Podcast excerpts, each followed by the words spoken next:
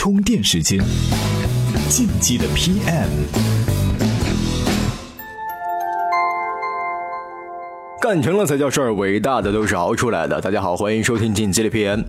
我们都知道，靠手机发家致富的小米一直以来都不淡定。如果说路由器和插线板看起来还顺利的话，这一次的电饭煲就出乎很多人意料了。人家不仅要占据客厅，还要攻占你家的厨房。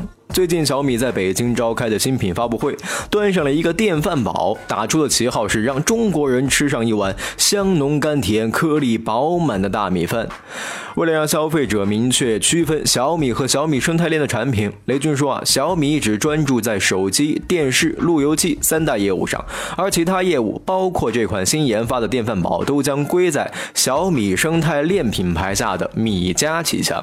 不管怎么说，小米的产品线是越来越复杂了。只不过这一次，小米想靠着电饭煲强势进军智能家居行业，这个坑入对了吧？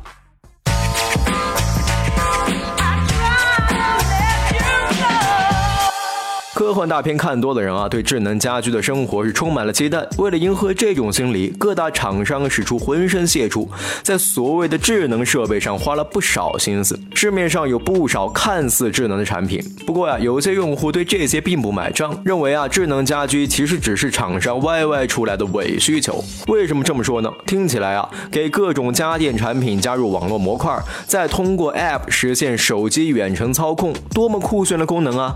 但在实实运用中啊，却显得华而不实。例如，某知名品牌的一款智能冰箱。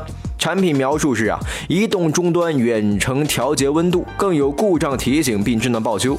它将另一款智能洗衣机宣称可以通过 App 或微信实现远程遥控，随时观察洗衣机的运行状态。看到这些内容，有不少消费者压抑不住表达了欲望。请问谁家的冰箱会没事调个温？谁会没事看一下洗衣机的运行状态？这些功能对用户带来便捷了吗？与其说这是智能啊，倒不如说是联网家居。仅仅是连上了网络而已。说到小米电饭煲这款产品的智能属性有多强悍呢？发布会现场的气氛自然是十足的。在发布会介绍电饭煲，跟在卖场里就是不一样。反正啊，听了小米自卖自夸的描述，这款电饭煲的科技感是爆棚，以至于啊，你不得不相信它煮出来的饭格外香甜。除此以外，让人心里一紧的是它九百九十九的售价。虽说啊，它的确比国际同行三四千的售价便宜不少，但是在某宝上两三百的电饭煲比比皆是。别急，小米亮出的杀手锏是 IH，号称有了这个神器，电饭煲的格调马上不一样了。同样也是向国际同行看齐的，他们反复标榜的 IH 到底是什么概念呢？我们不妨听一听今天的充电贴士，科普一下。充电贴士。IH 加热电饭煲号称内锅自身加热，而普通的产品是热盘加热。IH 电磁加热反应更快，一般功率一千瓦以上，在煮饭的过程当中，六十度到八十度之间能快速通过，而在九十度能生产整体剧烈沸腾，煮出来的米饭均匀性更好，能更好的保持米饭的水分和淀粉，使得米饭更加可口。日本主流的 IH 电饭煲产品售价普通在四千元以上。看起来啊，这款小米的电饭煲不仅用了尖端技术，而且价格才一千不到，貌似是给广大消费者送来了福音。但是这款电饭煲的性价比真有那么高吗？且不说它的外观被指责抄袭了无印良品，单说它打上智能标签的 App 管理功能，小米扬言是引入了云数据，用户只要通过手机 App 扫描大米包装，可以自动识别米种、品牌、产地，生成对应的加热方案。据说啊，有两千种不同的方案。有网友说，这款电饭煲的智能程度快撵上打败李世石的阿尔法狗了。要知道，用不同水量、不同水质，仅仅是花费试验的时间就难以想象。这款电饭煲能达到这种智能境界，的确值得敬佩。这款不属于颠覆价格的产品，而是有一定溢价的产品，到底值不值得消费者购买呢？就要看信仰足不足了。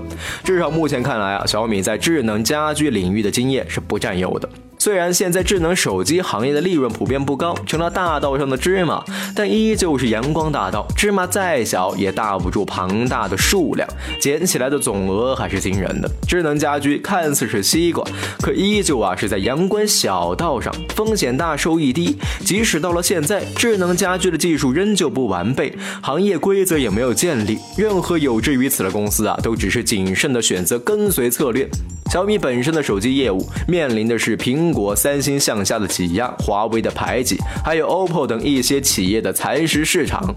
小米已经不是风头最大时候的小米了，智能家居可能只是有心占个坑而已。今日关键词：充电时间。今日关键词：智能家居。中国的智能家居产品啊，常常被拿来和日本做比较。说到这里，绕不过一个坎儿，就是无印良品了。有专业杂货铺之称的无印良品，陆续也推出了冰箱、微波炉、烤箱、电饭煲等电器产品。那它怎样在电器产品中延续自己的风格？怎样推向市场呢？今天推荐的这篇文章啊，就和您讨论了这个问题。您在充电时间的微信公众号里回复“智能家居”这四个字，就能收到这篇文章了。本期节目观点来自于专栏作家王立阳老师和自媒体人马继华老师。有兴趣的小伙伴可以关注王老师的微信公众号“科技不吐不快”和马继华老师的微博同名账号。再次感谢王立阳老师和马继华授权充电时间使用他们的观点和文章。本期节目勒布朗企划编辑 Loud News 老彭监制，感谢您的收听，我们下期再见。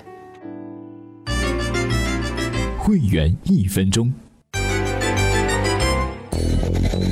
各位听众好，我叫李成栋，是一名创业者，主要做的是一些有特色的手工艺品。现在主要是通过自己的淘宝店卖货，平时开车的时候多，没事在路上听听充电时间。现在东西卖的还行，就是量一直起不来。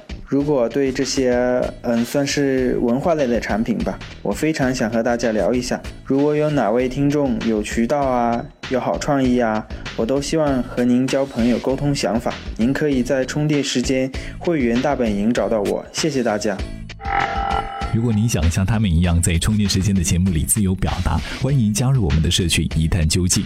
加入方式请关注微信公众号“充电时间”进行探索。